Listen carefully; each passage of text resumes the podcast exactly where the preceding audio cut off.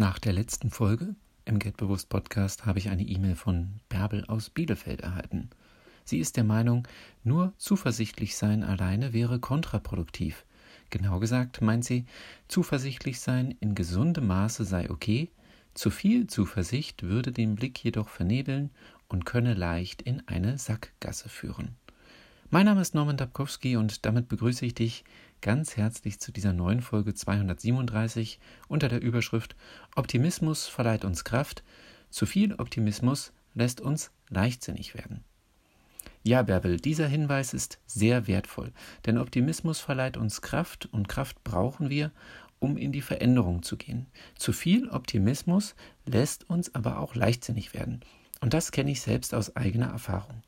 Deshalb präzisiere ich heute meine Aussagen aus der vorangegangenen Podcast-Folge. Geduldig und ausdauernd sein ist absolut wichtig für finanziellen Erfolg. Genauso wichtig ist aber der Blick nach innen, manchmal auch ein Blick von außen, um zu prüfen, ob man noch Bodenhaftung hat oder nicht. Die Schwelle zwischen bodenständig und leichtsinnig ist manchmal fließend.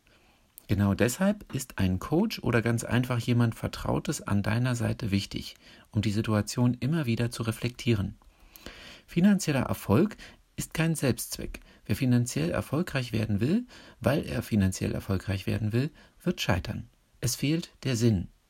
Deshalb gerne zuversichtlich sein, optimistisch sein, aber auch den eigenen Weg reflektieren, Erfahrungen machen und den eigenen Weg anpassen und dabei immer die eigenen Handlungsprinzipien im Blick behalten und einhalten. Wer finanziellen Fortschritt im Leben erreichen will, um seine Altersversorgung sicherzustellen, der sollte nicht sein ganzes Vermögen in eine Anlageklasse investieren. Wer finanziellen Fortschritt im Leben erreichen will, um seinen Lebenstraum zu verwirklichen, der sollte nicht sein ganzes Vermögen in eine Geschäftsbeteiligung investieren. Wer eine Familie und einen Kredit laufen hat, der sollte nicht auf eine Einnahmequelle sich verlassen. Wer eine Arbeit gut kann, der sollte überlegen, was er anderes gut können will, für den Fall, dass er die eine Arbeit nicht mehr ausüben kann. In diesem Sinne wünsche ich dir eine nicht zu optimistische Woche. Du verstehst, was ich meine.